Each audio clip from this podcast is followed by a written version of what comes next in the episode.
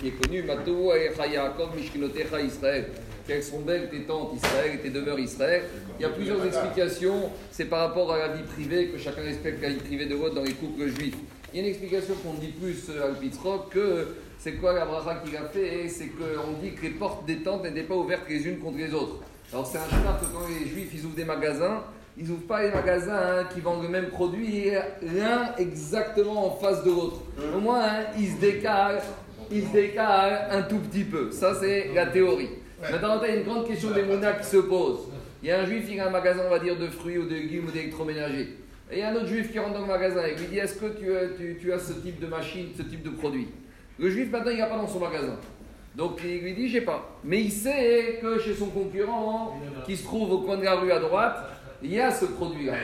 Alors, est-ce qu'il est obligé de lui dire ou il ne peut ne rien dire Tout en sachant que s'il commence à lui dire, il y a un risque que l'autre qui a une surface un peu plus grande et plus de produits, il va finir là-bas et c'est fini, il aura perdu un client. Alors, il y a deux questions. Est-ce que, d'abord, il doit lui dire ou pas? Est-ce que c'est indigne ou c'est ce qu'on appelle midat chassidout Est-ce que c'est une obligation de lui dire ou il peut dire moi j'ai rien dit, j'ai pas menti, j'ai pas obligé de parler ou c'est ce qu'on appelle Midat Chassidout, s'il va au-delà de la loi, c'est bien. Deuxième question, là on parle dans un magasin de légumes, de nourriture, d'habits ou d'électroménager. Mais imaginons que c'est la même question pour le monsieur qui devant un livre de Torah, parce qu'il veut étudier dans ce livre de Torah. Et donc maintenant, je sais que moi j'ai pas ce livre de Torah, mais mon voisin qui se trouve la rue derrière, il a le livre de Torah. Et quelque part, si je lui dis pas, je vais l'empêcher d'étudier la Torah. Donc là, c'est encore plus. Encore tout à l'heure, c'était un machine à laver ou un joint ou un, tuyau, je sais pas quoi. On peut se débrouiller sans. Ou un fruit, on peut y arriver sans. Mais là, il y a un risque que peut-être je suis mévatel, en lui donnant pas l'adresse, je suis mévatel, mitzvah, limut Torah. Alors, c'est une question compliquée, je ne vais pas répondre parce que c'est une question euh, difficile à répondre, c'est une question d'Imouna. Juste un enseignement de la Gemara de Yomar. La Gemara de Yoma, elle dit Adam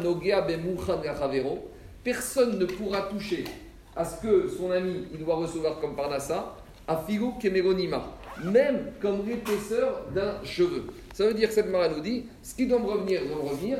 Et c'est pas parce que je vais envoyer un client dans un autre magasin ou ailleurs que ça va diminuer la parnassa. Ce que je dois recevoir, je dois recevoir d'une manière ou d'une autre, et personne ne pourra me prendre et là, qu'est-ce qu'elle dit Agmara est comme l'épaisseur d'un cheveu.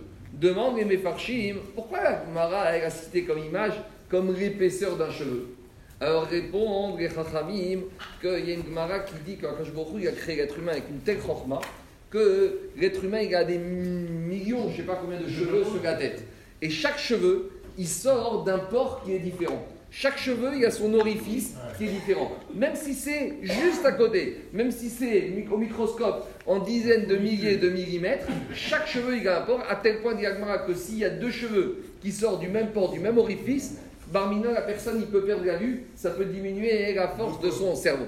Alors disent les pourquoi la Torah, elle a comparé la parnassa d'un personne quand elle une de cheveux? De la même manière que entre deux cheveux, c'est quoi la distance? C'est quoi la proximité? C'est un dixième de millier de millimètres? Pour nous dire de la même manière, même si le magasin de ton concurrent, de ton ami, il se trouve pas à l'autre rue, il se trouve à un demi-mètre de ton magasin, et même si la porte est juste à côté, t'inquiète pas, avec tout ça, il ne va rien t'arriver, et ce que tu dois avoir, tu dois le recevoir. Encore une fois, ce n'est pas une réponse, chacun médite ça, que chacun fasse comme il veut. S'il n'y a pas de réponse comme ça, c'est une question d'Emouna partant de cette mara. Kavé.